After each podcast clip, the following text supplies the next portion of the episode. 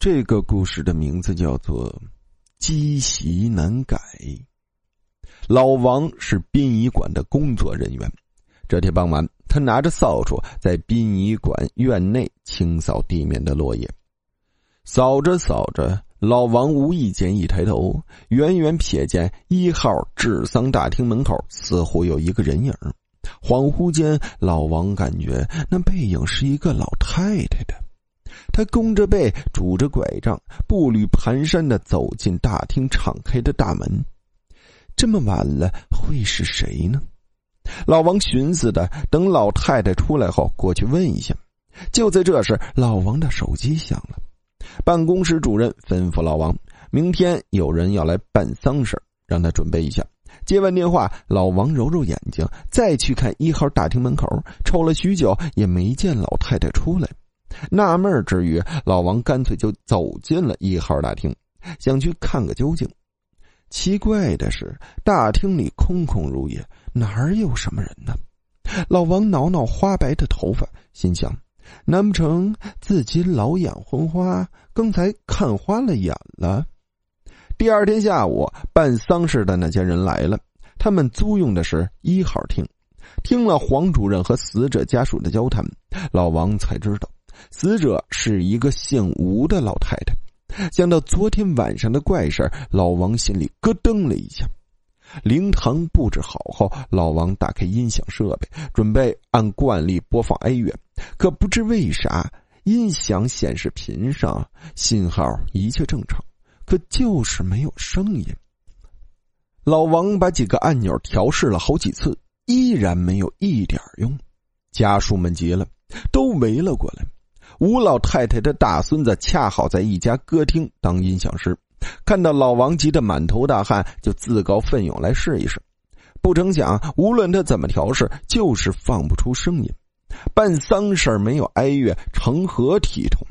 大伙都急得火烧火燎的。老王掏出手机，正准备给黄主任打电话，吴老太太的二儿媳妇发话了：“妈在世的时候，没事总爱往小区跳广场舞的地方跑。”虽说老人家腿脚不利索，可他喜欢坐在旁边看人家跳，经常一去就是半天。是不是这哀乐他不感兴趣，想听广场舞曲呢？大家一听，不免觉得有些荒唐。只是，与其再找人折腾，倒不如试一下。于是，吴老太太的大孙子重新摆弄起音响。还别说，一番捣鼓后，轻松欢快的广场舞曲马上环绕着整个大厅响了起来。老王一颗悬着的心总算落了下来，他呆呆的站着，搓搓手，泛起了嘀咕：“这事儿咋这么怪呢？”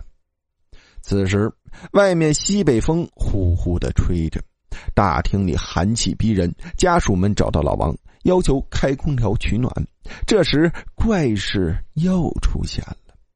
几台空调开关按下之后，等了好久，丝毫没有反应。整个大厅的线路并没有问题，灵堂正前方的显示屏依然亮闪闪的，广场舞曲也响得正欢。一台空调出故障很正常，老王也没少遇到过。所有空调同时出现故障。老王觉得就难以理解了，再联想到刚才音响的事儿，老王不禁暗暗心惊：该不会真是吴老太太在暗中操纵吧？好在吴老太太的家属这次并没有太着急，只听吴老太太的二儿媳又说道：“咱妈活着的时候一向节俭，不管大冷天还是大热天都不用空调，这习惯一时半会儿当然改不了。”老王见别的家属都没有提出意见，就顺势说：“照我说呀，这事好办。既然老人生前有节俭的好习惯，咱们做晚辈的，何不最后顺着他一次呢？也算是尽尽孝道。”大伙儿同意了。哀悼仪式结束后，吴老太太的遗体要进火化间了。家属们七手八脚的拿出了从家里带来的老人生前使用过的物件，准备一起烧给老人。结果在一大堆衣物被褥中，老王一眼看见了一根拐杖夹在其中，顿时老王整个人惊呆了，想起了昨天黄昏看到的一幕，看来昨天是吴老太太拄着拐杖提前到殡仪馆来熟悉场地了，好方便办丧事时保持生前的老习惯呀。故事到这里呢就结束了，感谢大家的收听。